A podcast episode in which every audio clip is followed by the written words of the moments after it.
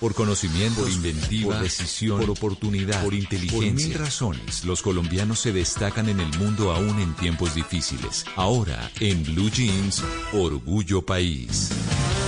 10 de la mañana, 42 minutos. Hoy en Orgullo País vamos a hablar de GTD Colombia, que es una empresa de soluciones integrales de telecomunicaciones y de servicio IT, también de transformación digital. Les preguntamos cómo les ha ido en la reactivación económica. Hablamos con Fernando Maturana y esto fue lo que nos dijo. Creo que este periodo de reactivación tiene tantos desafíos como nos supuso la pandemia.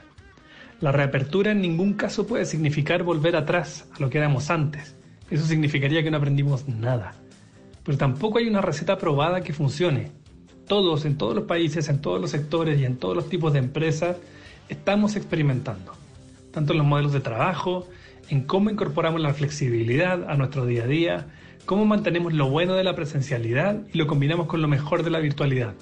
Son desafíos que aún no tienen una respuesta clara, y ese proceso es interesante, pero no es fácil.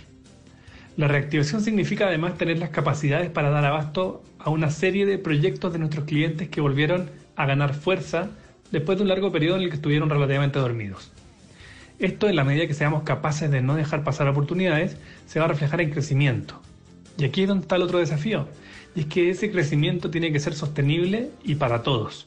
No podemos permitir que la reactivación sea solo para algunos. No podemos seguir aumentando la brecha social y económica, que se vio ya bastante marcada en pandemia. Por lo que nosotros como empresarios tenemos el gran desafío de que esa reactivación alcance para todos. Que la reactivación alcance para todos es lo que dice este empresario, al que le preguntamos también cuál fue el más grande aprendizaje que les dejó la pandemia.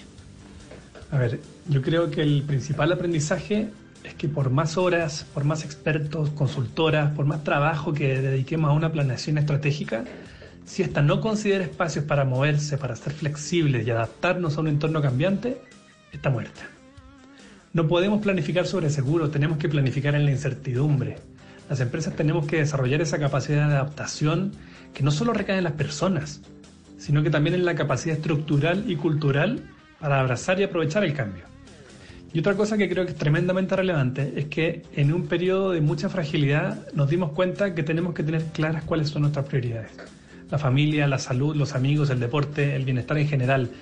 No vale la pena matarnos trabajando si no disfrutamos del proceso. La vida es frágil y tenemos que aprovechar cada minuto de ella y por lo tanto tenemos que tener entornos de trabajo que la favorezcan. Qué buena esa reflexión. La vida es frágil y tenemos que tener entornos de trabajo que mm. la favorezcan y día a día trabajar convencido, con alegría, con felicidad porque definitivamente pues trabajamos la mayor parte del tiempo. ¿Por qué no hacerlo agradados y en un entorno saludable para nosotros, cierto? Y para nuestra mente también.